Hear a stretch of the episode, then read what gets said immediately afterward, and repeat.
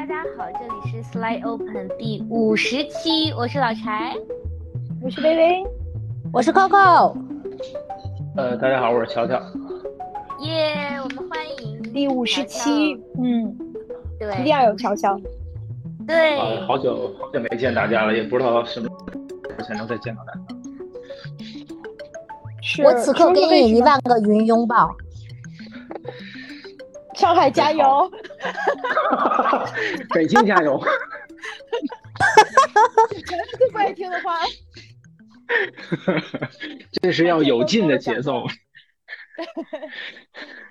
嗯，对。要不然你先跟大家说说，你为什么很久都没有加入我们在立 Open 的录制啦？哦呀，好，那因为呃，我这个。Base 在上海嘛，就是因为 众所周知的原因，所以就被卡卡单儿卡在上海了。对我本来还以为这个咱们 SO 大家庭里头有不少小伙伴都会一起困在上海，结果后来得知 这个比较爱来上海的所有的人都逃回北京了嘛，也更就更孤单一点吧，感觉。挺好的，我觉得能有一个，反正就我我自己的这个呃整个的这个经历，一一会儿可能也可以跟大家呃去去分享，然后就会觉得这个抱团从来没有觉得抱团取暖有这么重要过，因为我以前我自己跟大家分享过，我自己是心理咨询师嘛，所以我因为个人的兴趣的关系，也特别会喜欢做团体。小组啊这一类的这种 group counseling 的这种这种形式，那我觉得在疫情的整个这段时间，我我其实很很重要的一个部分就是靠着这个云各种云云聚会，然后来来保持自己的一个内心比较相对比较比较 peace 的一个状态吧。嗯，所以听到大家能云跳舞，还是挺为你们开心的。羡慕嫉妒恨吧，有一点嗯。你也可以参加我们的跳舞。啊，是真的吗？是吗？是是是是是可以是吗？特别可以，特别可以。嗯。OK。要不你们俩先说说什么是云跳舞，以及如果是云跳舞，那为什么乔乔不能参加呢？对吧？是云他跳太好了，他一上来我们都不敢跳。什么哪儿跟哪儿？你又没见过我跳舞，你为什么说我跳太好？我没吃过猪肉，也见过猪跑。好吧。那什么是云跳舞呢？云跳舞就是我们每天四四点到五点有呃 SO Family 的一堆女生就开始一起在腾讯会议上群魔乱舞，大家就一块放各种。呃，健身的音乐和这个呃跳，就是各种各种舞蹈音乐和视频，然后大家就跟着一块跳，特别开心。因为最近这几天北京也沦陷了，大家都在家呃办公，然后就是每一天的呃最开心的时候，就是小伙伴们都同时上线，然后我们就嗯用视频会议的方式一块儿各自在家蹦跶。嗯。每次开始之前还特别要强，想数三二一，保证说，呃，各自看的那个舞蹈视频是同步的，但我们几乎就是没有做到过同步。对对，所以音乐都是起 起此起彼伏，就是因为我们在技术上可能 搞得特别的不专业，那因为大家就各自按自己的那个视频的起始键，我们就说一拜按。然后，但是桑炮就从来都没有一拜齐过，就是大家都有自己的节奏，但是特别欢乐，就是嗯，每个人都穿的特别少，然后在还在地上滚来滚去。因为以前我们那个疫情前都是，就是最近这一段时间之前，我们都是每个星期一起去跳现代舞嘛，就每个周日都一一起去跳舞。后来，嗯，这几天呃现代舞也停了，所以我们就在家跳舞。特别欢迎乔乔远程加入我们，真的就是，我觉得这也是我很少有的这种持续的云云健身，跟朋友们在一起，那个感觉还挺奇妙的。就是，但有可能有点辣眼睛，但是鉴于乔乔的这个承受能力，我觉得还是可以的。乔乔绝对你怎么你怎么你怎么你怎么能确定我不是最辣眼睛的那个？所所以你们上海人民都都在搞一些什么样的云活动呢？已经一个多月了，这个能不能给我们介绍一下上海的情况？呃，我印象最深的那应该应该是云经典，我觉得那种感觉挺挺好玩的，就是就是因为这个城市给我的那个刻板印象是，呃，特别的，就人和人之间一直都会保持着一种距离，若有若无的一个距离，不像其他，反正我自己待过的城市。我都会有那种很强的代入感和很强的连接感，跟我周围的人。但是上海，我觉得它是一个挺好玩的，它那个现代性很强，所以人和人之间相对有一点点疏离。但是这一次疫情就把这些所有疏离的人又重新用社区或者是社群或者是云社区这样的一个方式又重新聚在一起，让我看见这个城市的另外另外一面，就是它也有那种很。很同步，然后很连接的那种感觉，但是这是我以前在疫情之前是没感觉不到的。那就是如果说到最近，大家呃，可能最近北京不是也是疫情比较严重吗？所以我们四个应该是对大家的这个状态，呃，我我我的状况是我中间被弹了窗。然后我现在可以正常工作了，但是我娃停学了，所以我是一个特最近处于特别费妈的状态的一个家有个停学娃的状态。柴和微微呢？嗯，柴柴先说吧。哦，好的，我因为我也也在朝阳区，然后最近连续周边。不断的有小区呃出现这个确诊，然后就在今天下午四点，离我们家大概有五百米的有一个小区，目前也是呃临时被封控了，所以整个情况还是会比较紧张。首先就是工作是需要居家，虽然我本来一直工作也居家吧，但是现在其他同事也都居家了，于是就大家都会变成又恢复成两年前的线上工作的状态。啊，其次就是家人，因为现在小杨太小了，所以我加上我们俩暂时都还没有打疫苗，我们就出去的次数越来越少了。每天能出去的时间就是，嗯，早就是早上和下午抱他出去，呃，散步，去去见见外面的空气。这个加起来可能一天也就有。一个小时左右的户外，呃，户外的这样的一个时间，然后其他时候都是在家里的人，确实还是有一点，有一点，有一点，呃，憋着吧，就就还是非常想去去户外啊，去稍微遥远一点的地方，或者去离大山近一点的地方去呼吸一下。大概我现在是这么个状态。微微呢？嗯嗯，我我是这个，嗯。说工作和住都在朝阳区嘛，然后现在有一个说法就是，呃，人在家中坐，弹窗天上来，因为每天都在像消灭打地鼠一样消灭弹窗，因为你要是呃，就是有一天呃做核酸晚了，或者是忘记做核酸，那你就会弹窗。那弹窗不是有很多种嘛，都有号的，就我我就是弹四比较，就弹四就是属于。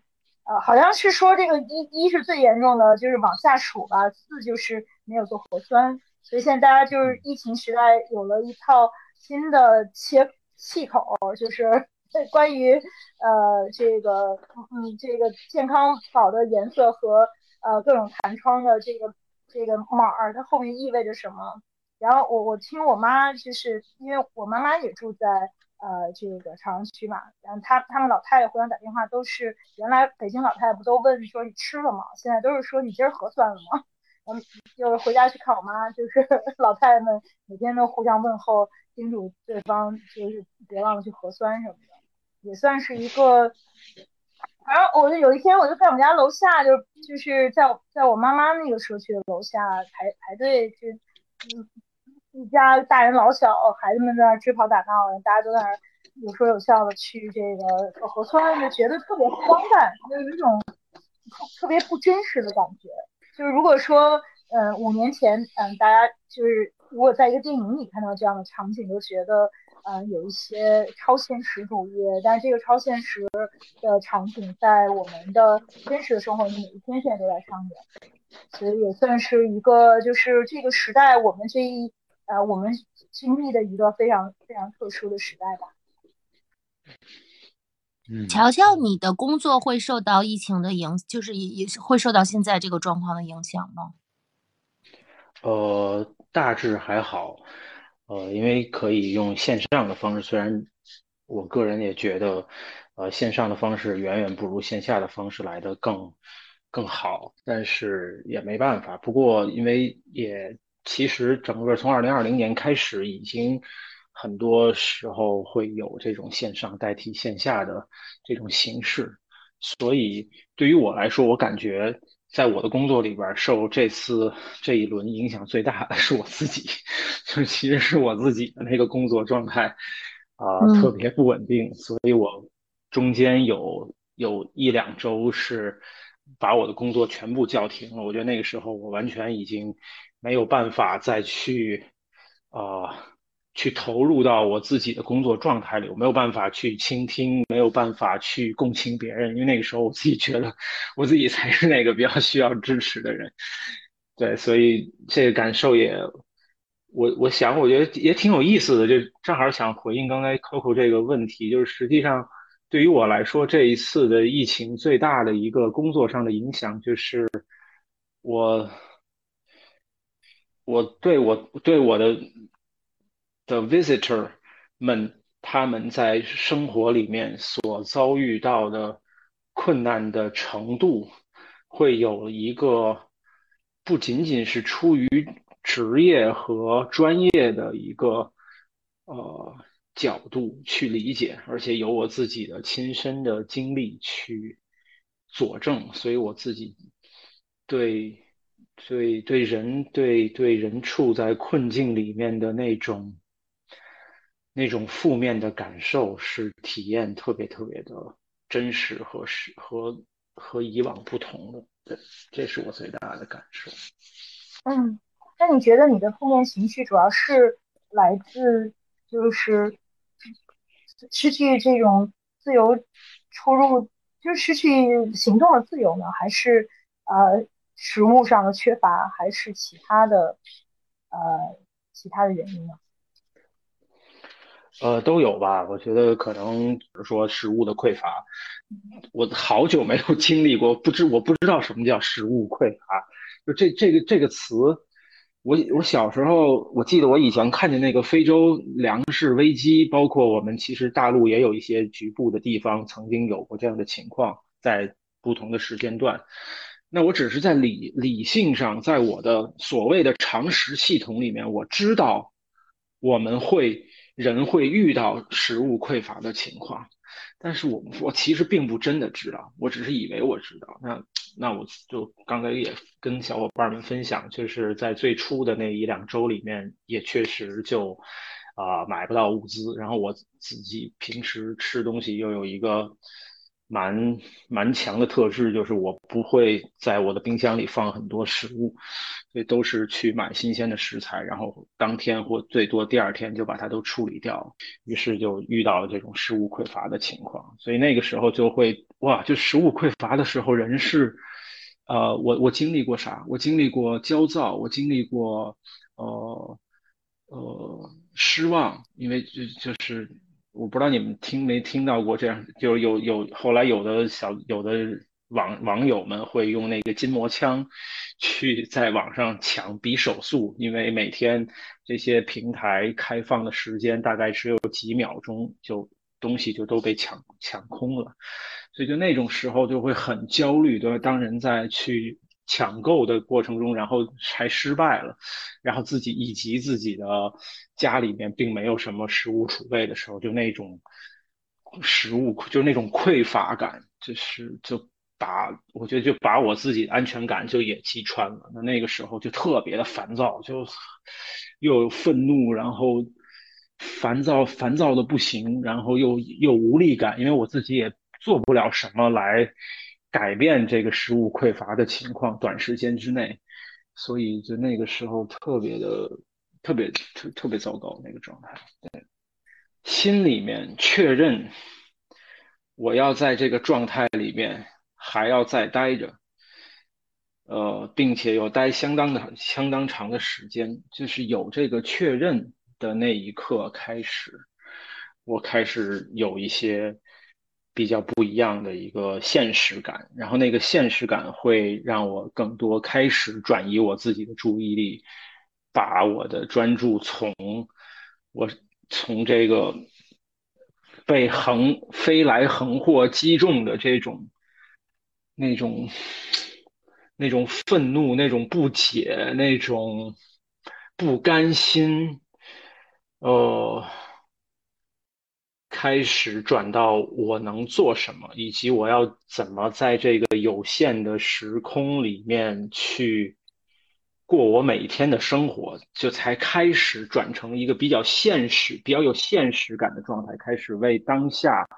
为为比如说 为下一顿吃什么啊，为为明天我可以怎么去为我自己的这个食物的的来源去做一些更有。建设性的行动开始转移到这上面，然后才开始慢慢的那个情绪和内心状态才开始变得稍微的比较平静一些。嗯，那你觉得就是作为一个心理咨询师，就是他的就接受和去调整你的这个心理状态，在上海这样的情况下，其实对每一个人来说都是非常的艰难的。呃，从食物的匮乏，从就是就是这种长长时间的这种被关在同样的一个空间里的这样的一个现实的状况。那如果从你的专业上来讲，那你觉得心理咨询师会呃能够应对的更好一点吗？就是用你的专业学来的这些知识去做自我的这种调整，会有很很帮助吗？那如果对于对其他的人来讲，他有没有可能利用？这样的一些呃，就是咨询里面会对嗯有一些什么样的一些理论是能够帮助大家更好的调整心态的？哇，好大的问题啊！我想想，我怎么能回答的更？我想，我我我我特别想表达的是，我我想我在想的是，我怎么能够把我自己最真实的部分呈现出来，而不是我想去怎么帮助。对别人有所帮助吧，就是这次我我自己的那个重心会主要就是听到你这么问的时候，我那个重心其实是落在我自己身上的。我觉得我的那个专业帮到我自己的那个部分是，我会有更快的自我觉察，就我能知道我自己在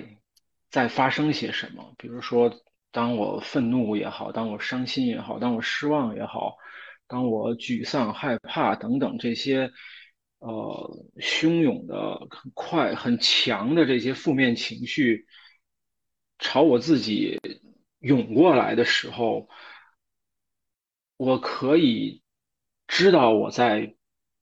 我在发生些什么。对我觉得这个是我我个人觉得是我的专业能帮到我的地方。以及我在这个困境里面，我特别深、特别深深的感受到，我刚才也跟小伙伴们分享，我特别不喜欢听到，呃，什么“叉叉加油”这种话，就是这，因为这个话和我自己当下的那个呃环境，以及我在这个环境里面的那种感受和状态是特别特别不匹配的。然后以及我我我自己意识到这一点之后，然后我也跟我身边的朋友们去求证，我也发现好多朋友们也是这种感觉，就特别是困在同样困在上海的这些朋友们，就是以至于最近这个北京发生了也也发生这个疫情，我们其实也都挺担心的。但是你知道，就是真的，就我我特别能够明白。有时候会有一种恶向胆边生的那种感觉，就是我们的朋友们都在讲说啊，终于轮到我们也跟我们的北京的人民们说一句什么“叉叉加油”了。就是我觉得那种那种那种不那种，就是我想回应的是。就是这个加油虽然是一个挺美好的词儿，但是在这个当下，我听到它的时候，我却反而觉得是被冒犯了。但是我会所谓的我自己的专业可以帮我看见我为什么会被他冒犯，就是说加油的人和加油这个词都没什么问题，那为什么我听到这样的说法和听到有人对我说这样的话的时候，我会有被冒犯的感受？那我知道我怎么了，我知道我为什么会感觉到被冒犯，所以，我我自己觉得就是，如果说我可以去回应，我我想用一个比较很有限的方式来回应。微微刚才问我的这个问题，就是我觉得真实对待我们自己的感受，是我自己这一次感觉特别重要的。就是我反而不太会去看那些比较正向的、引导性的那种。我知道我的好多同行们也在做这样的事情，那我觉得他们做这样的事情也挺有价值的。呃，但是对于我来说，对于我自己这个特定的个体，我自己来讲，我会。比较进不到那个呃比较超脱的状态里，我没有办法超脱，因为我就是牢牢的被卡在我自己的这个环境里面，所以我也想用我刚才回应那个小伙伴们给我的那个问题来回应刚才微微问我的这个问题，就是如果说我觉得能有什么帮助，我觉得。真实的面对我们自己的情绪感受，并且看到我们情绪感受背后的那个需要，呃，这始终都是我自己觉得是对我自对对于我自己来说是最重要的一件事，最正向的一件事。嗯，其实我我觉得这个反而是我就是你去跟大家去呃能够暴露自己的脆弱吧，就是去分享自己真实的感受。呃，我们就是在今天聊这个话题之前，我也去呃看了一下，就是嗯播客，其他的播客们大家都在呃聊什么，特别是在这个心理呃疗愈和心理咨询的呃一些专门的播客，那有有很多都是那种说你在呃疫情的这个时候呃怎么样去建立这种积极向上的这样的心态啊，怎么去应对这样的就是消除焦虑啊。就是那种特特励志型的，就我我反而看了心里特别难受。就是我我也在想，就是说如果我们去呃跟大家分享一期，那我我我也觉得就是宁可去聊我们真实的感受。就是在这个时候，是不是靠心理咨询就是给大家嗯打鸡血，这个呃感受就就烟消云散了，我们就可以能够真正的去就是那种特别啊。乐观、特别积极、特别正向，然后嗯，每天都跟打了鸡血似的态度去去迎接这样的一种很不理想的局面，这个是我们真正想跟大家说的。所以其实你已经呃回应了这个。乔乔，你现在每一天都是怎么度过的呢？你能跟我们描述一下你从起床到入睡的这个过程吗？哇，我 我特别想拯救。乔乔，咱们让他歇一会儿。比如说柴，要不要先从你每天是怎么度过的聊一聊？好啊，我啊，我每天早上起来，最近这一周，每天早上第一件事情是起来连脸都没有洗，先刷个牙，喝口水，然后我就会冲去做核酸。你知道，我今天呃还看到一个段子，我觉得他说的特别好玩，就是大概意思是说，我们现在已经有了一种。应激的反应就是，啊，你每天看到核酸点，你就想去做核酸，因为你想尽快续命。因为大家知道，现在在北京的政策是，如果你四十八小时没有做核酸的话，那你可能会被弹窗。就像薇刚在开始之的时候跟大家讲的，那弹窗就意味着你很多地方你就去不了了，自由就会受到限制。所以呢，大家为了这个。相对比较顺利的出行，所以就看到核酸点就会忍不住去去做。但由于这两天会比较密集，包括刚刚今天是我们录制的，今天是五五月九号嘛，实际上之前已经做了两轮的这个三天核酸，但我们两轮还是三轮，三轮吧。然后我们马上要进行第四轮了，那从明天开始也是连着的三天核酸，所以它导致的一个结果就是周围的核酸点排队的人呢越来越有智慧。原本我是可以。发现这个错峰去做核酸，然后 现在已经斗智斗勇，发现每次我去的时候就已经被很多人发现了，就那个那个那个时间点，所以我现在时间就是有点那个，这这这这叫什么效应？马太效应似的，就是那一直在逼迫你往这个最极致的那个时间点跑。它是七点半开摊，所以我现在就是每天早上，我今天还跟家里的阿姨我们商量说，明天早上要定七点十分的闹钟，七点半要第一个冲到核酸点，然后去做核酸。这是我的早上。那做完核酸之后回来才是吃早饭，吃完早饭不久呢，你就要开始。啊，坐在桌前，戴上耳机，就要开始一天的工作。因为同学们、呃，同事们现在都是在居家的状态。那这个状态里面比较困难的是，啊，当所有人都居家工作的时候，其实士气是有一些散的。因为首先大家也很焦虑，其次没有坐在办公室里面那个劲儿，可能跟平时也不一样，所以还要给团队打气。然后也又半鼓励，但同时也这个半鞭策的去了解一下大家今天都要做什么。但其实如果大家都在一个办公室坐着的话，不需要这么啊冗繁的这种这种流程。那之后就是一天的各种会议。我这前两天还在微博上写，可能就是由于你居家了，其实啊决策层会对这个工作本身会有更多的。呃，焦虑吧，因为的确也受到了疫情的影响，业务业务也也也也有一些受影响，所以呢，大家就会啊自觉的投入更多的精力在会议上，即便这个会议可能产出的效果也未必有那么高，所以这个事情又会影响到说这个背靠背的会议就会一直绵延到晚上。那中间吃饭的时候呢，呃，我我会跟家里的阿姨这个换着吃饭，然后我又抱着宝宝，然后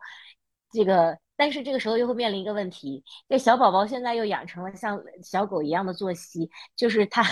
早晚要出去一下，不然他就会很很很很生气，所以 有时候就要开着会，然后戴着耳机，然后就如果阿姨可以带他下去，那带。阿姨带他，如果阿姨要做饭的话，我就得左手拿着这个手机，右手抱着宝宝，手机上还要看着这个文档。然后，所以我们在录今天这期之前，呃，乔乔问我说：“你为什么习惯性的会把话筒 mute 掉？”啊，因为在这先跟大家说一下，我们今天是语音录制，所以啊，大家听起来也是一个比较比较特殊的一个体验。那回到说我为什么会习惯把它 mute 掉，是因为当我右手抱着宝宝，左手在。看文档的时候，我有时候这个在我说完话之后，我就得马上马上 mute 掉，不然这个小杨就会 马上哭起来。那在一个非常正式，有时候还涉及到我的客户的这样的会议当中，突然传来了婴儿响亮的啼哭声，是一件非常非常荒诞的情景。所以呢，这就是我的这个工作状态。然后一般这个会议都会绵延到晚上，然后到到睡觉的时候。就像我们现在这样，大家都是各自躺在床上，因为是我们我们都是好朋友，所以我比较轻松。但有时候我到晚上九点、十一点，甚至十二点还在开开这个绵延不绝的电话会议，那我有时候也没办法，我就躺在床上。可是那个脑子其实是非常紧张的。最后呢，你会带着这样的工作的思绪进入到睡眠，其实也睡睡不是特别好。所以这就是我的一天。我觉得它跟。嗯，非疫情时期，或者哪怕是疫情没有这么严重的，比如说前两个月，它都发生了很大的变化，所以我也想听听你们其他人的呢。哇哦，就是今天无论是乔乔还是柴分享过后，其实我心里都会荡很久。如果你们此刻在我身边，我一定会抱抱你们，就是觉得都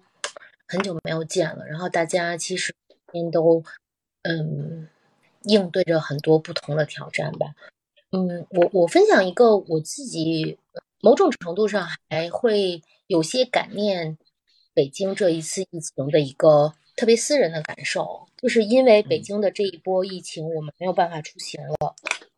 五一的五天全部都要在家里，就像呃呃奔波在一次又一次的核酸打卡。嗯，这个五一中有一个时刻，我是觉得很幸福的，就是大概已经到了五月四号和五号，我意识到说，这已经是这么多年来我特别少有的，我可以连续四天到五天，我每天晚上，呃，我我我四月我五月一号那天是五点半去吃的饭，晚饭，然后从那个之后，大家就决定说，反正家人都在一起，有没有什么事情，所以我家晚饭就变成了六点吃。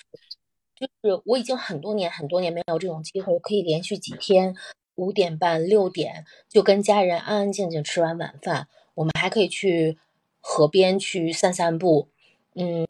在我说到那个晚上，我就突然想起了我的小时候，因为小时候记得说，嗯，吃晚饭的时候可能要听北京新闻和新闻联播，然后其实夏天的时候听完了，呃，新闻联播也不过七点半，天光还有一些明亮，然后还可以跟爸爸妈妈、哥哥一起去散步。我觉得疫情的确带给了我们很多困扰。至少那天晚上，当我走在呃河边，看着灯光，吹着风的时候，我还是会很感念，说它某种程度上是对于我来说是一个强迫的暂停键也好，是一个带着很多痛苦的刹车也好，它让我慢下来、静下来，更加规律的生活，更加简单的生活。从这个维度讲，我对于。已经两年了吧，就是我对于种种对我们来说未 plan 的这些发生的这些事情，就是至少我会觉得说，哦，在这一点上，有的时候我觉得它也有一些时刻，让我们回到说，在非常有限的空间，你如何保成保证你心灵的舒展，这也是一个挺好的功课。菲菲呢？我我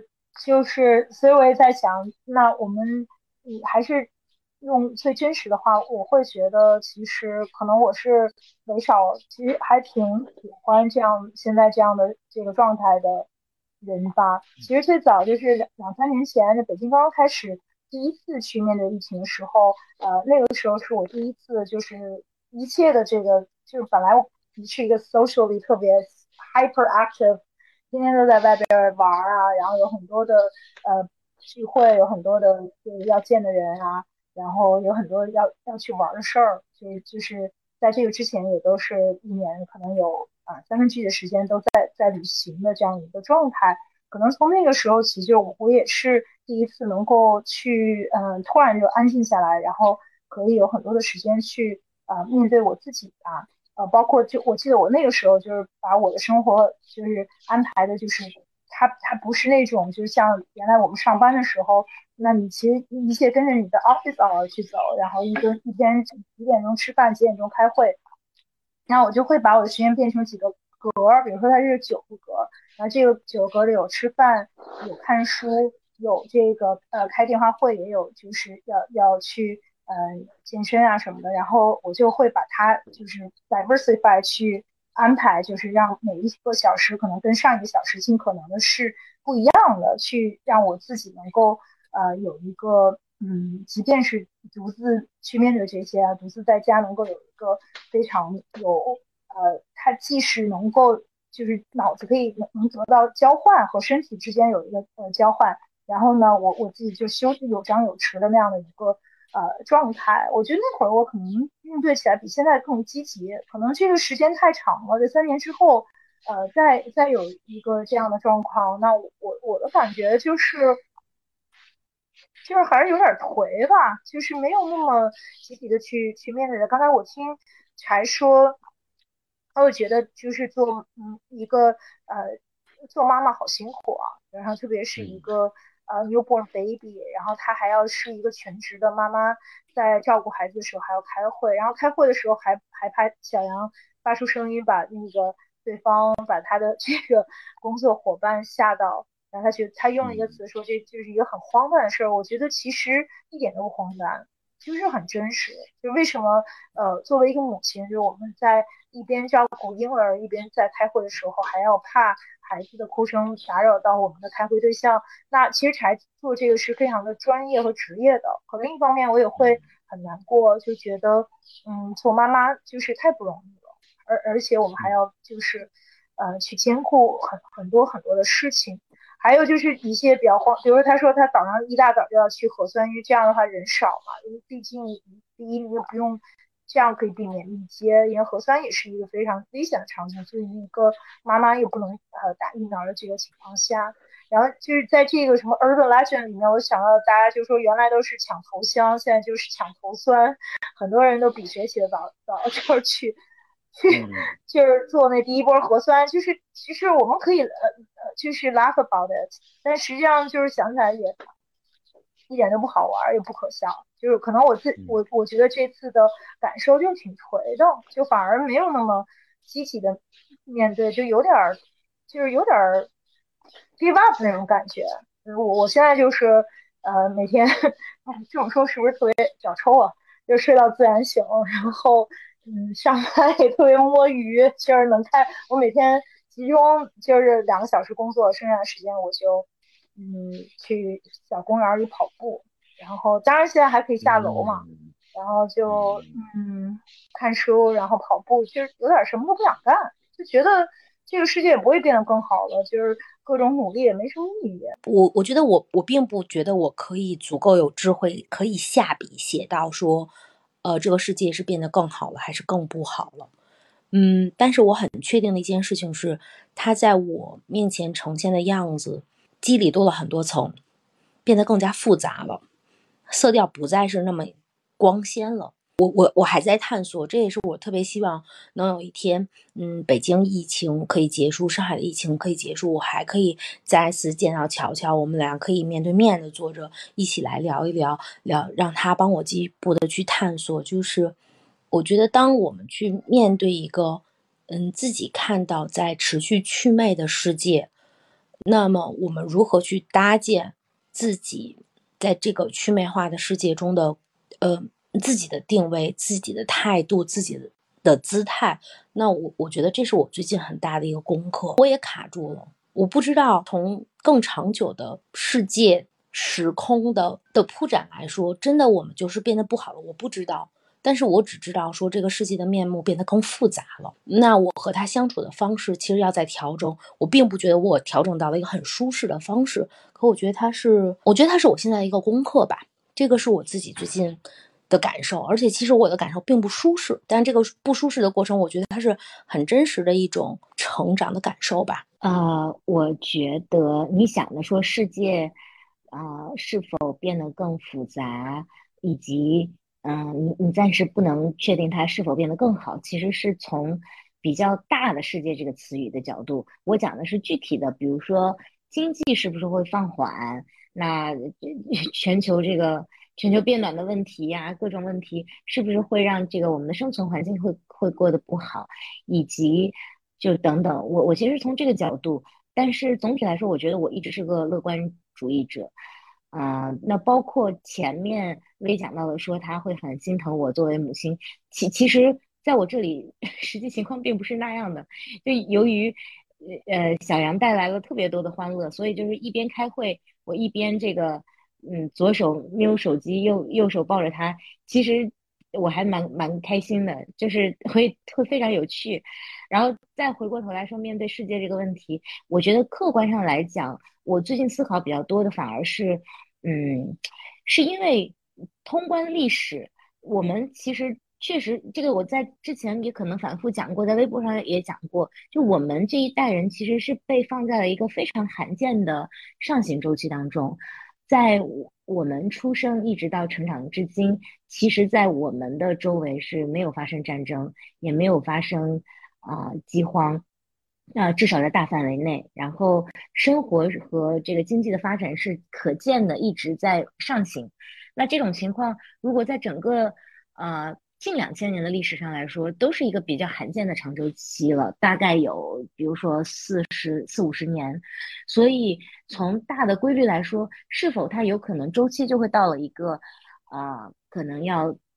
这个下行，或者说在在跌宕一下的这个这个状态里面？那在这种情况下，我们可能会是体感最不适的一群人，是因为就像咱们之前讨论过的，我们从出生开始。可能物质的这个起点，尤其作为八零后，它就没有那么高。七零后和八零后，但是我们在成长的每一步上，好像生活都是逐渐变得更好的。我们吃的也变好了，穿的也变好了，我们可抵达的世界的角落也变得更加遥远了。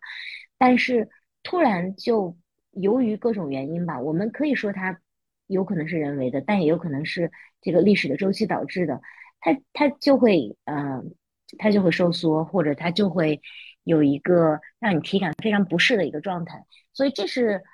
这是我看到的情况，以及我觉得对我们最大的影响是我们如何去适应这种体感的不适，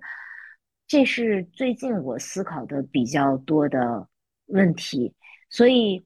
我今天还在呃微博上写，就是昨天跟一个好朋友聊到说，那我们就聊到这个话题，说我们接下来的这个周期和人生会是什么样子的。他提到说，他其实不确定我们最终会以什么样的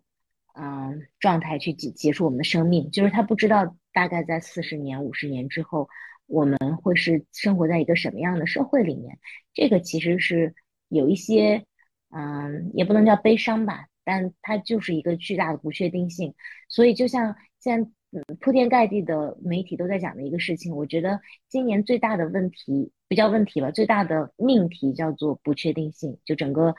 社会发展的不确不确定性。那这这里面个人如何去关照自己，关照身边的人，我觉得可能是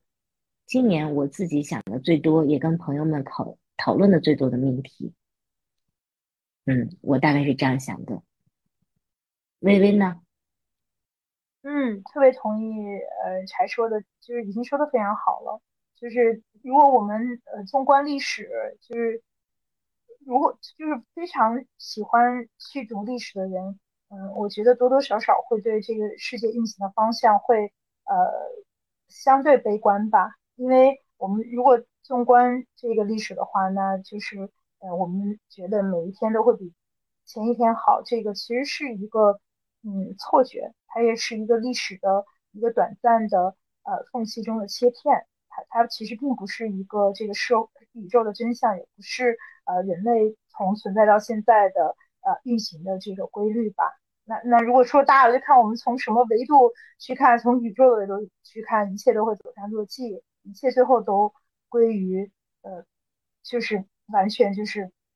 total blackout，就什么都没有。那从人类历史上看，就是没有。战乱没有疾病，呃，就是没有污染，就是非常呃平和的，呃，每一天都比前一天要非常的有希望过得好。这样的时代其实是非常非常少的，在在人类的历史上啊，嗯，所以无论是我们对自然跟自然的关系，还是人和人之间的这种呃国家的冲突啊，这个呃种族之间的冲突、部落之间的冲突，都是一直贯穿在我们的这个历史当中的。所以可能就是，嗯，现在大家就突然意识到说，我们在一个特殊的历史时代，曾经，呃，我们会觉得每一天的日子都会比前一天更好，然后我们未来的收入会比会越来越高，然后我们就是生活会越来越好。可能这个并不是一个历史上的真实，不是一个生命的真相。但是从另一个角度来讲，就是我们怎么去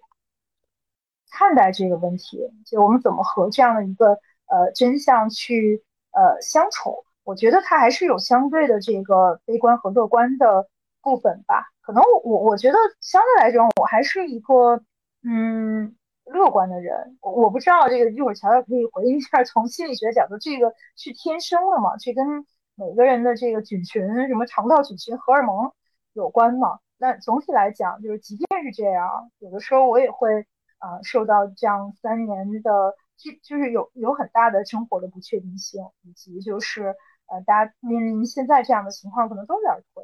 可是可是从另一个角度来讲，我也还是相信，就是即便是这样，可能即便是我们的生活，嗯，不会比以前越来越好，但是它生活本身还是非常美好的，还是特别值得去呃珍惜和拥抱的。可能在过去几年，因为开始做这个播客也好，还是。其他的就是可能对我来讲，就是嗯，又回到那个话题，就是爱具体的人，而不是抽象的人；爱呃生命，而不是就是人生的意义，而是爱爱生命本身吧。就比如说，我们就可以有很多的好朋友，嗯，在一起就是抱团取暖呀。然后我们每天可以一起按时线上云云群魔乱舞啊。然后线下我们总是在嗯。想出一些好玩的事儿，互相来分享，然后还有很多其他的，即便不是 study open family 的呃好朋友，嗯，包括就是，比如说我我的就是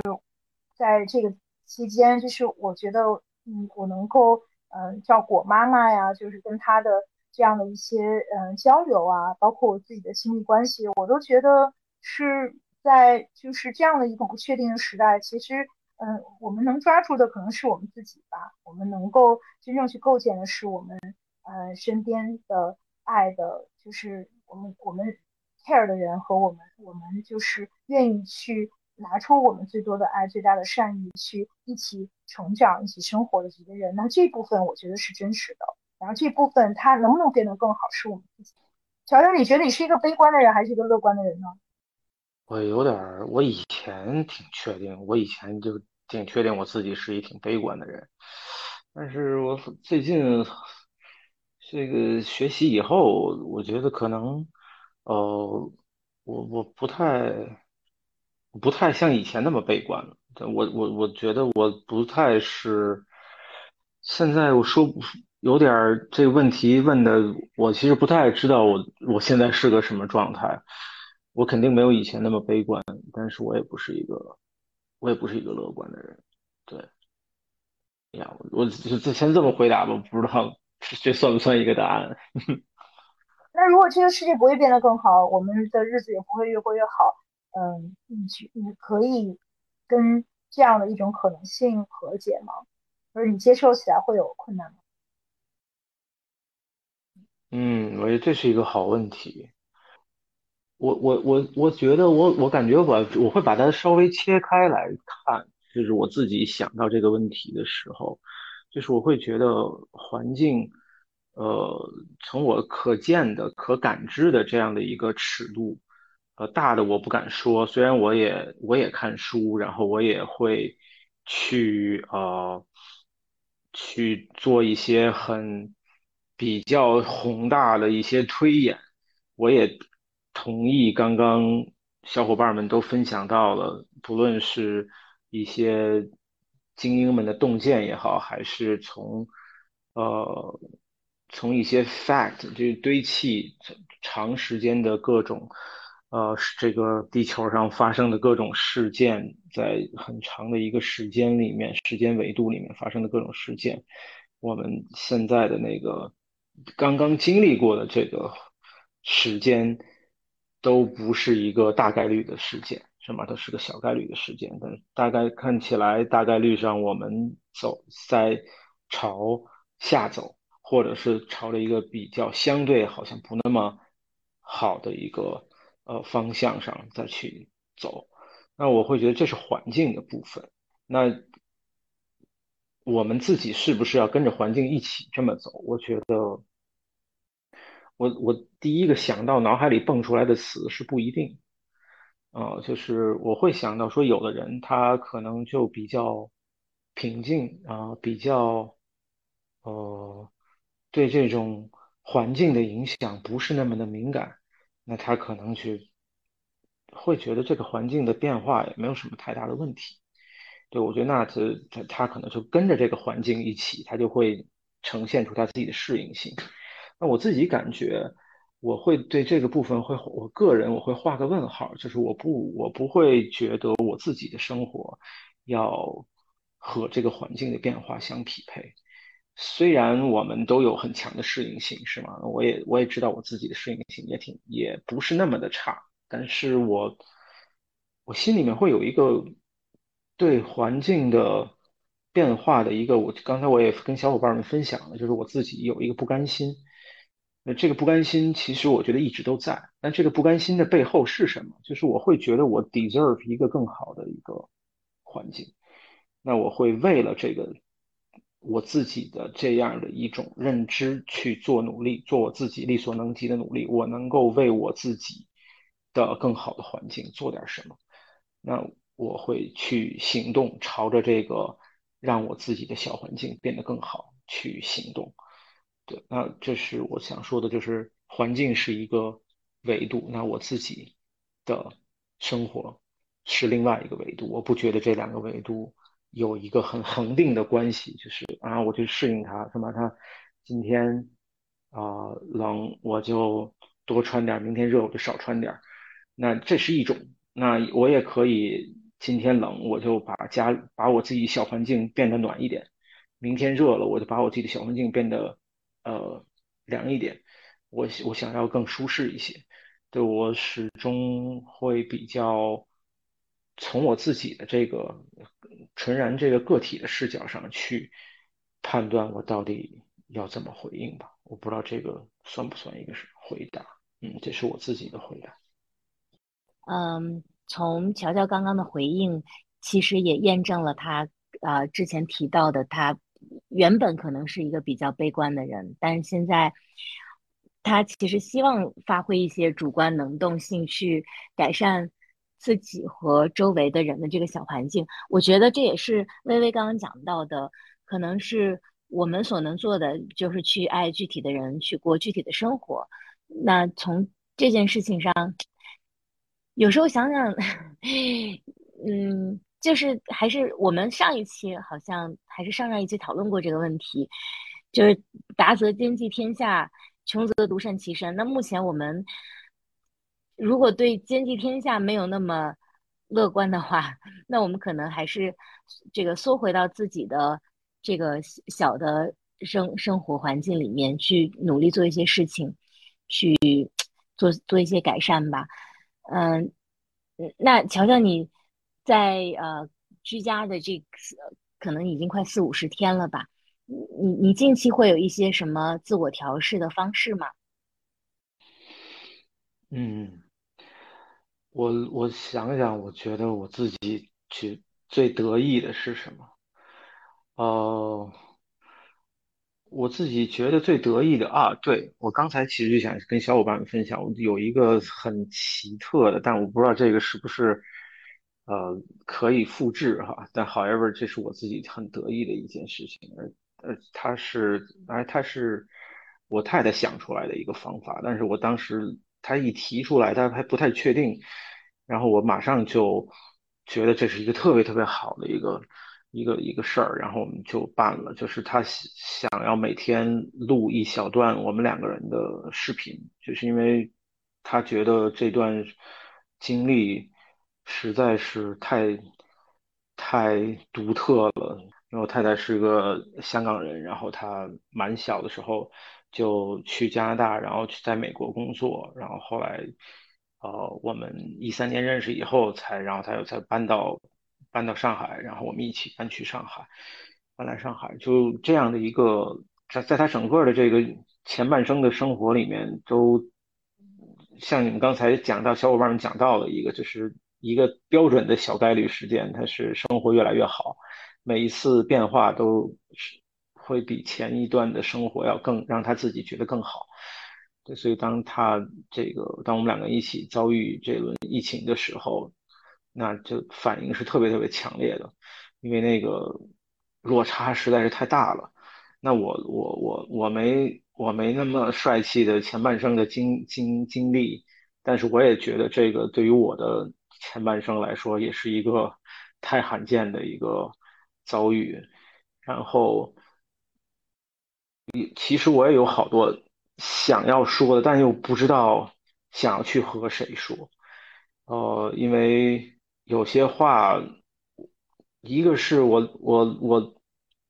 我知道我自己内心深处有一些蛮悲观的一些基基基调或者是底色，我也不想用我自己的这样的一个很个人的东西去影响别人。那可它又是我的真实，那我的不想带给别人影响，可和我自己去表达我自己的真实，这是两件不一样的事儿，他们并不一定必然互相冲突。所以，那我觉得跟他一起去把我们自己的这每一天的生活录下来，我觉得这是我特别喜欢的一个 idea。然后我们两个人就去就去做了，就每天把手机支起来，然后拍一小段，呃，大概十分钟左右一段话，就把我们每天的状态、情绪、情感都都说出来。然后我们一开始，然后我们录了大概到到今天为止，大概录了五六五六次了，五六天了。然后我们肉眼可见的在这个时间里面，我们呃，一个是我们自己的情绪得到了特别好的缓解，然后呃，另外一个是我们在这种呃彼此的负面的情绪呃或者是不稳定的情绪。的分享里面，我们彼此还可以呃安慰到对方，然后也能够听到共鸣的部分，知道我们的一些负面的看法，有时候因为我们会觉得自己的负面看法是不是太负面了啊？那个这会不好吧？这个以及是太孤独了吧？就是我我只有我是不是只有我一个人这么想？只有我一个人这么奇怪？那当我听到另外一个人也和我一样奇怪的时候，我就觉得哎，我没那么奇怪。然后以及我们还觉得哎哦，也许我们并不奇怪，可能跟我们不一样的呃一才奇怪。等等，就这种这这样的一种共鸣和互相的安慰，对于我来说，我感觉是特别特别温暖、很难得的一个呃一个经历、一个一个体验。对，那我把这个分享出来吧。嗯，真好。那那这个是你们两个自己看，就是就是你们俩自己的一个彼此的分享，不呃不是这个能够别的其他人看不到，对吧？呃，对，是对，没没有拿出来和其他人分享，对，但是我觉得就是它的，对于我来说，它最核心的意义就是不是我一个人在对着空气说话，或者在对在写，把仅仅是把我自己的情绪写下来，就是我能找到一个人分享听他，以及他不会用负面的，呃，给我一个负面的反馈来宣宣布我的这些。呃，情绪是呃不不不正当的、不积极的、呃不乐观的等等，我不用不用不用担心被被评判，不用担心呃被指责，那以及甚至我还能够听到一些共鸣，我觉得这是这个部分这个小小的活动里面最打最打动我自己的那个部分吧。听乔乔讲这个，哎呀，我我甚至都有一点热泪盈眶了，我一个。这么不容易，这个情绪化的人，就他有点像。我觉得有时候这个，嗯，爱情或者说伴侣还是真的蛮重要，蛮重要的。就像大海上这个少年派，但他不是一个人了，他可能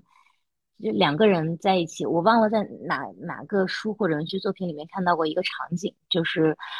啊，先生可能是写作，但是他这个写作的东西未必。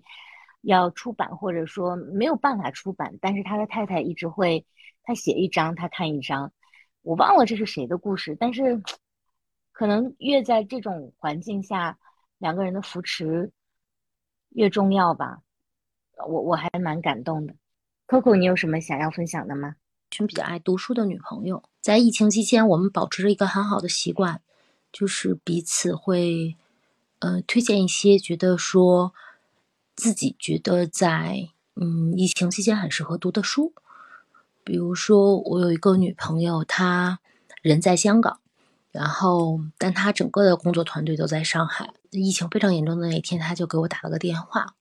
问我读什么书，然后让我推荐书给她，然后她也推荐书给我。然后在那次对话中，我记得她推荐给我的书是《莫斯科绅士》，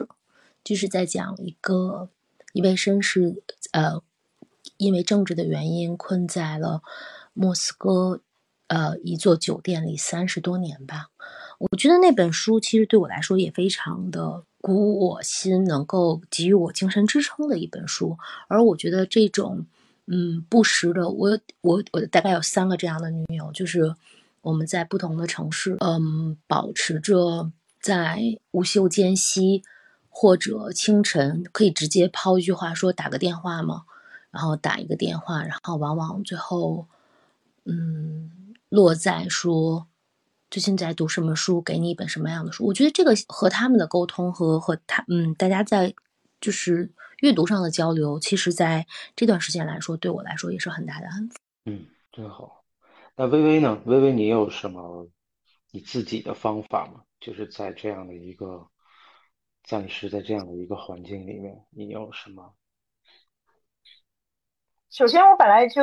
在，我其实回想了一下，就这一年，就是我其实真的，我们真的有必要天天上班吗？就天天上班真的是一个特别有这个 productivity 的行为吗？就是因为，嗯，就是在疫情的这几年，嗯，即便是去年的情况可能会好很多吧。就是我觉得我用花在工作上的这样的时间，其实比我以前少太多了。我记得以前就我们聊过这个，就是我主要的状态，就是开启 hard 模式，以及就是 occupy myself。嗯，然后我我我自己的工作是一个就是嗯，这个弹性空间、承诺空间非常大，那很多事情是我自己去呃 create 出来的，呃，就是 keep myself busy。那可能从一九年到现在，我我觉得我我花在工作上的这个时间比原来要少多了，我会花更多的时间去健身、去阅读、去去玩儿，就是干这干那。但是实际上回回想起来，我不觉得我的产出会。呃，更少，我可能就是说，嗯，有很多，我我就尽可，比如说，如果我我在办公室就四个小时，但这四个小时是我非常非常就是特别专注的四个小时，那我一天就在这四个小时，甚至更短，把我所有的事情都安排好的做完，然后剩下的时间都是我自己的时间，然后有更多的时间去阅读、去思考、去玩儿，嗯，反而就是可能就是这个，嗯。嗯，居家时代、疫情时代带给我的反而是一种 survive 之外的 thrive，就是在于有很多很多自己的空间和自由去呃做自己喜欢的事儿。这一部分的这个事情其实是跟呃工作无关的，就是这部分的分享。那另外一部分可能也是嗯，就是一个重要的呃亲密的关系，可能在一个非常特殊的一个。嗯，时时期，然后两个人在一个呃非常这个狭小的空间里，可能是呃需要花很多时间的相处吧。就以前可能我们在一个就是，比如说我跟我现在的这个嗯男朋友，就是我们都有自己的地儿吧，就有有自己的生活，然后我们都有自己的呃住的地方，我们也不住在一起。但是呢，因为疫情，大家就想有更多的时间可以互相照顾。就有一天。呃，就是我所有的上海的朋友都在疯狂的给我打电话和发发微信，就说你一定要去囤东西。然后我晚上跑步回家，就是发现十二点了，我们家楼下的超市竟然还开着，然后所有的人就是各种中外面孔都在里面疯狂抢购东西。然后我觉得那一次我我是真的就是特别的惶恐，说啊，那要不然我也 去囤点吧。我就冲进了那个超市，可是就是冲进之后吧。就想起自己是一个极度不能自理的人，就完全不知道买什么。我就给我男朋友打一电话，就说这个，他一直在占线，就我就说那那咱到底买什么呢？反正就是呃，但是他其实在一个对他来讲很重要的工作电话上。但是呢，就是我打俩电话之后，他就很快二十分钟之内就就突然出现了，就是他就说他他不开会了，都他就说那如果我。他就特别担心我嘛，然后他也不知道这个明天会不会封城，会是一个什么情况。就是说那，我们都已经嗯这样了，我还在超市里迷茫，他还在就是开一个工工作的电话去讨论什么今年的业绩，他觉得就是特别没有意义。然后我们就嗯在就是在开始的时候还讨论说是在他那儿隔离还是我在我这儿隔离比较好什么，因为大家都不愿意去对方的 住的地方隔离。后来我们就呃，现在也是两边跑吧，但是就是比如说晚上就会一块儿跑到那个小公园里去跑步。其实他特别讨厌跑步，然后我最喜欢我我要去跑步，因为我在玩一个跑步的游戏。那我们就绕着这个小公园从相反的方向跑，他走我跑，然后走到多一半的时候，他碰上我，然后他在后边跟着，因为他很不放心我一个人晚上去去去跑步吧。那他永远就是我在前面跑，他在后边跟着，手里拿着呃一瓶热水，就是让我随时可以喝上水什么的，我都觉得就还挺挺美好的。就是嗯，在这样的一个我们不能控制的一个非常有很多不确定性、很不理想的一个情况下，就是嗯，有一个这样的人可以大家彼此关照，然后嗯，就是能够体会到很多的这种。温暖和照顾，就是一个，嗯，是一个挺美好的。我又挺感动了，就听到他说这个开会，然后二十分钟出现在你面前，哎呀，有男朋友真好，谈恋爱真好，是不是？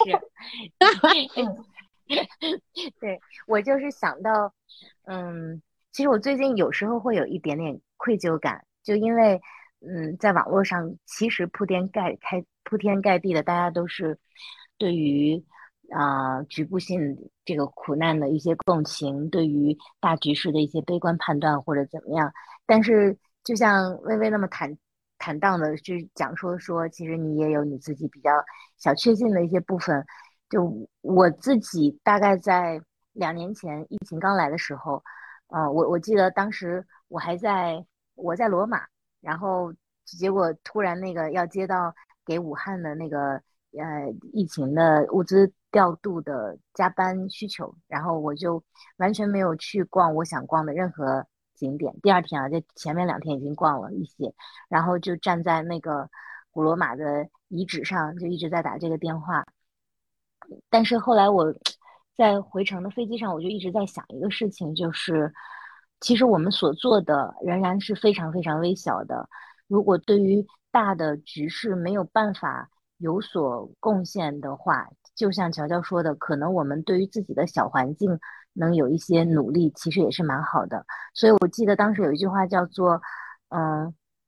有时候照顾好你自己就是。”对社会做出了贡献，所以在这个情况下，我前两天还写了一篇呃新的文章，叫《向具体而微的生活里去》，就是去回到具体而微的生活里，在现有的情况下尽量不添乱，但同时能让自己尽量的快乐起来，或者就是以某种方式让你更加的呃自然和舒畅的，可能也没有那么舒畅，但更加自然和。相对舒服的、健康的过下去的话，我觉得可能对于现在的个体而言也是有一定的意义。但是有时候我这样的想法，我我都不好意思在公众公众领域去表达，因为我觉得是不是有点太自扫门前雪了？但是 我心里确实就是这么想的，因为我我我我可能也没有。我我虽然希望做出更大的贡献，但是我目前可能我所做的确实是相对比较有限的，嗯，这就是我现在的想法。嗯啊，听着，我听着反正都挺，我本来我我我刚刚意识到我自己说了好多好多话，其实我 平时好像不爱不不是特别喜欢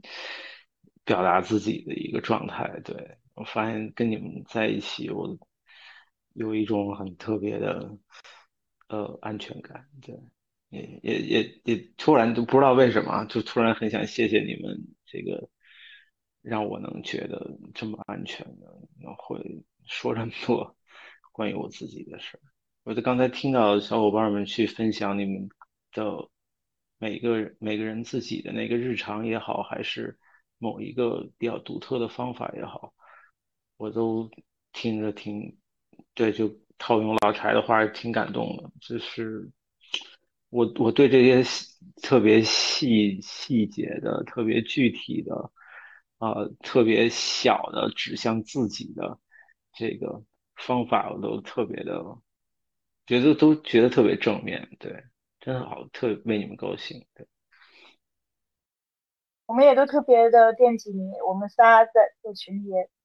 常说就是好久都没听见你的声音了，大家都很想你。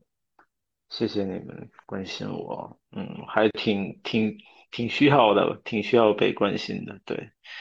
因为呀，因为其实你总是在照顾别人，你总是在照顾我们每一个人的心理的状况和感受，嗯，可能在这个时候，嗯，你反而是最需要大家去关照的。但是做了心理咨询师，这似乎就是一 curse，似乎就是好像。每一个人都会觉得，因为你有你的专业去护身，嗯，在不管是在什么样的情情景，你都可以有一个自我的调节。然后你的使命就是去去关照别人。然后我不知道会不会影响你，你会觉得其实朋友对你的关心比以前少了。嗯，呃，其实不会的啊。我觉得就是如果说是我身边的朋友们呢，肯定我不会有这样的感受。只是我自己，因为有跟我的朋友相处，有时候也是一个去属于去关心关照的那一个吧，所以有时候可能会有这样的。这也是为什么我想起我，呃，之前就是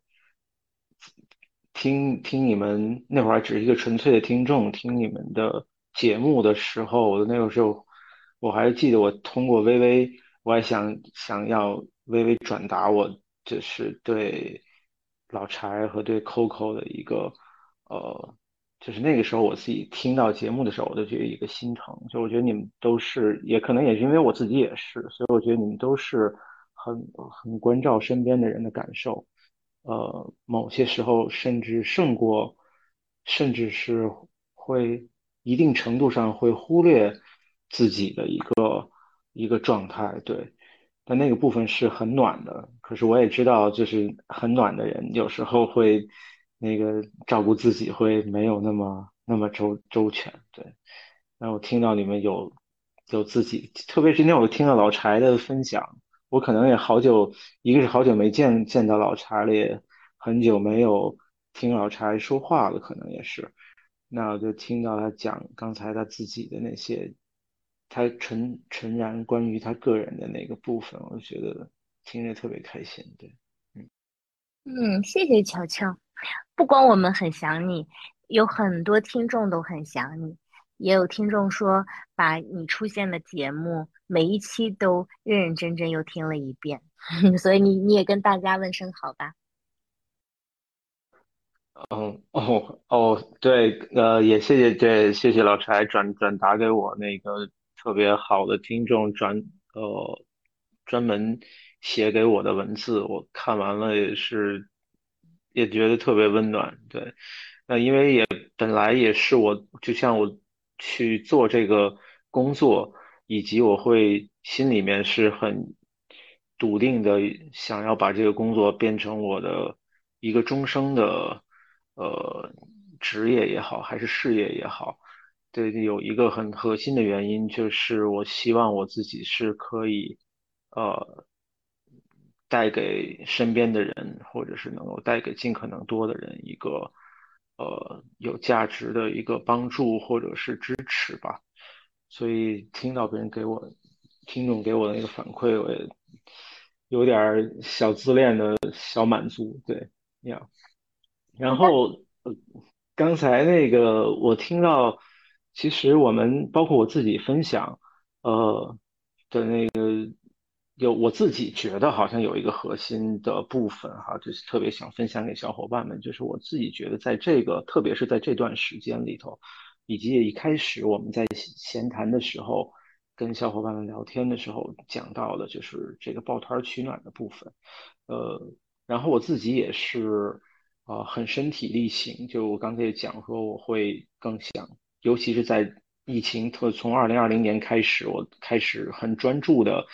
在网上去做线上的这种团团体，因为我发现线下的团体，呃，越来越难以呃成型。这个不论是呃疫情的影响，还是通勤的影响，还是不同的小伙伴们在不同的地方，以及每个人都在现在的这个快节奏的生活里面，都很难有时间喘息休息，更别说是一个呃和。其他人去建立一个稳定的、长期的一个友友谊，那我们怎么去解决这个抱团取暖的这个这个部分？所以我就想到要去做这个线上的团体。那平行于这个线上的团体，我会觉得我想到的一个是，呃，刚才小伙伴们也问我这个问题，以及我们一开始闲聊的时候也问到被问到这样的问题，就是所谓的作为一个专业人士，我。觉得在这段时间或这样的环境里面，我们可以做些什么，让我们自己更更安稳、更舒适，或者是更可以安度这样的一个环境上的很重大的挑战。那我自己的想到的，以及是我自己，那我就跟小伙伴们分享我自己这次的一个很亲身的经历，就是用这个经历来作为一个回应吧。就是因为我始终都相信一个。非个人的力量，就是这是我自己，在我不论是在我的专业的学习里面，还是在我的专业的工作里面，以及在我自己的生命里面和日常的生活里面，我都有这样的感觉，就是呃，一个人特别不理想，就是尤其是在我们内心不太平静，遇到一些内在的困难的时候，有一个人去面对是非常非常不理想的。甚至我会把它提升到一个我会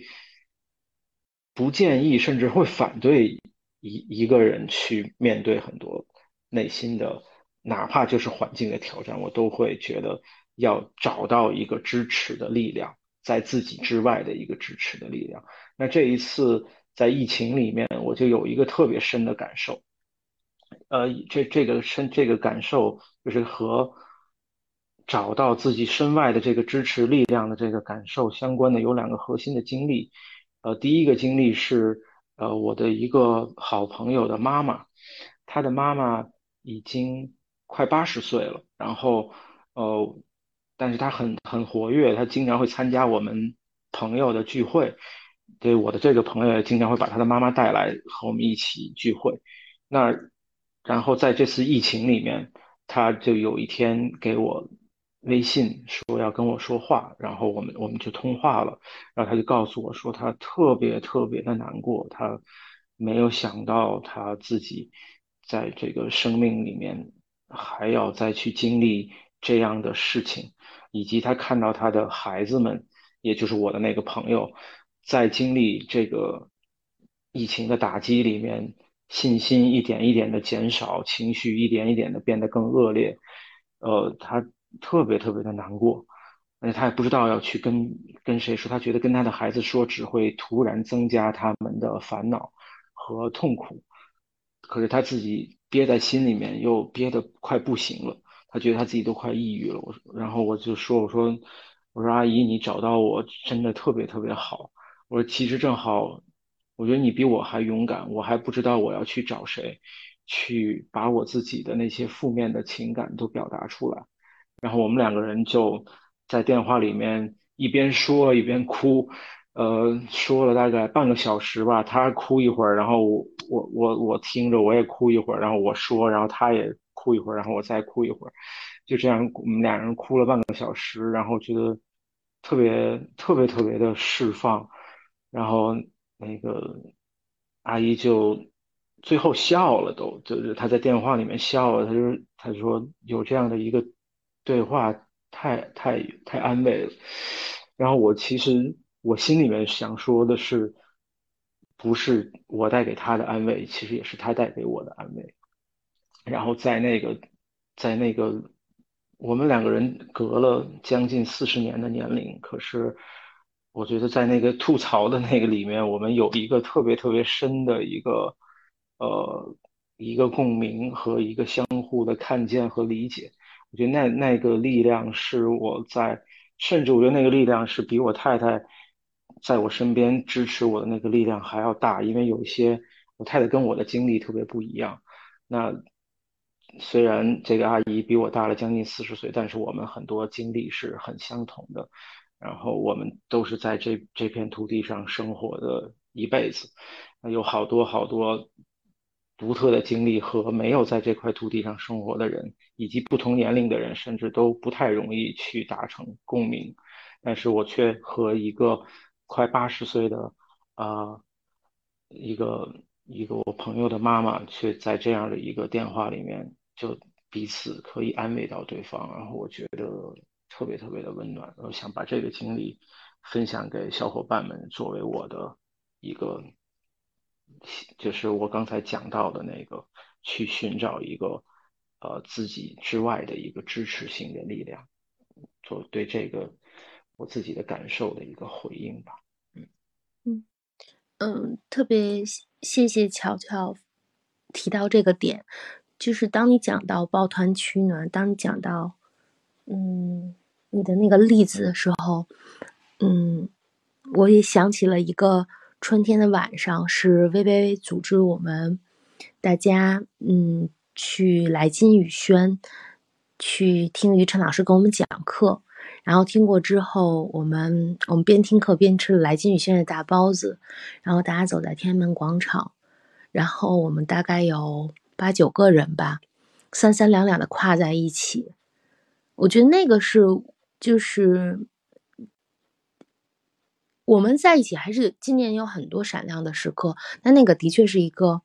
嗯，很特别的的印记。我记得好像后来我们每个人在不同的时候都提到过那个日子。最近其实跟不同的朋友也聊过，说关于在疫情中如何共度。那我觉得我也一直和大家分享的一个我自己的感受，在很多不确定中，你其实需要有自己的一个成长的锚点或心灵的锚点。那这个锚点可能是来自你的家庭，可能是来自你的爱情，然后也可能是来自特别宝贵的友情。对我个人而言，就是很很很扎实的情感上的这个支撑，的确就是可能就是刚才乔乔讲的这个抱团取暖吧。就是我我的确也是觉得，嗯，对于我来讲是有给出很大很大的力量。我想起，对刚才 Coco 说，就是那天我们从呃来金宇轩嗯出来的时候，呃已经都过了那个华灯初上的时候了。我记得那天晚上月亮特别美，然后中山公园的呃花都开了，就是空气中都是花香，然后大家就从那儿就溜达去吃饭嘛，穿越天安门广场，就是那个一块儿特别对，那个夜晚夜色也特别美好，也特别特别开心。然后我我也想起，就是张爱玲在《倾城之恋》里曾经说过，说嗯，在和平的年代，嗯，大家都。忙着这个处处彰显个性，我们都太忙于谈恋爱、寻找爱，可哪里还有功夫去谈恋爱、发现爱啊？可能就是我会觉得说，嗯，这里面指的爱也也不一定就只是是爱情吧。就是在这样的一个特殊的时代，我们可以嗯彼此关照、用爱发电，就是能够嗯抱团取暖，也是一种爱。可能在一个呃以前，就是大家都在忙着去呃探索这个世界，都都忙着向外探索，每天都都在呃奔波在路上。那那现在我们可能会嗯有这样的一个不得不安静下来的时刻。那那可能嗯在我个人的感受里，我会觉得有这样的锚点，像后说的，嗯，那我这样的锚点一定是爱。微微和 Coco 说到的那个夜晚，都已经成为二零二二年我们的标志性夜晚之一，因为真的特别美好，而且很多人从中山公园的那个已经关了门的这个公园门里走出来，然后路过天安门广场，特别像一小队少先队员在春游。就是，当然唯一的遗憾是，如果乔乔也在就好了。就是我我们这个熙熙攘攘的从那走出来，我觉得。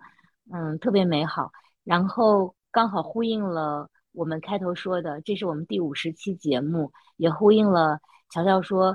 在刚开始还是只是我们听众的时候，他其实有给微微一个反馈，是说我们这个像呃 group counseling 的这种方式，其实也是一个互相互相安慰或者说互相支持成长的一个形式。我觉得在所谓这个背靠。就背离宏大叙事之后，我们向具体而微的生活里去的过程当中，大家在一起，可能的确是一个，嗯，在这个大时代背景下，特别幸运的一件小事，非常的开心吧。就真的是好久没有见乔乔了，真真真的非常想念他。然后我们也听了听乔乔现在的生活，希望能早日相见吧。嗯。对，特别谢谢你们在这样的独特的时间里面给到我的一个很独特的一个关心，对，特别特别温暖。就是你们刚才讲的那个夜晚，我都感觉好像我仿佛如同没有缺席一样，就是那个画面感还挺强的，就是在你们每个人都贡献了一小部分自己的。呃，回忆的时候，我就感觉像个拼图一样，就可以在我脑海里面能够拼出。因为你们说的这些地方，说的这个时间，呃，对我来说，这个都特别的不陌生，所以就仿佛是我也在里面陪着你们整个的这个最美好的那个部分，味有味道，有声音，然后有好像还有什么空气很清新的这个。很宽阔的街道，就我我我眼前就是全是很熟悉的各种闪回的跟这个中山公园也好，跟这个天安门广场也好，跟啊小伙伴们什么春，刚才说到什么少先队员春游什么，这些都是呀，我不知道它算不算有时代性，但是无论如何，它是非常非常有打动人的力量，对，特别也有温暖的力量。谢谢，谢谢你们带给我的这么一个没有我的，但是仿佛也有我的一个片段。嗯。下次有你了，希望大家能早日相见。那乔乔晚安，我们跟大家道晚安喽。嗯，同学们晚安，拜拜。扣扣晚安，老乔晚安，微微晚安。拜拜，老乔晚安，拜拜。嗯，拜拜。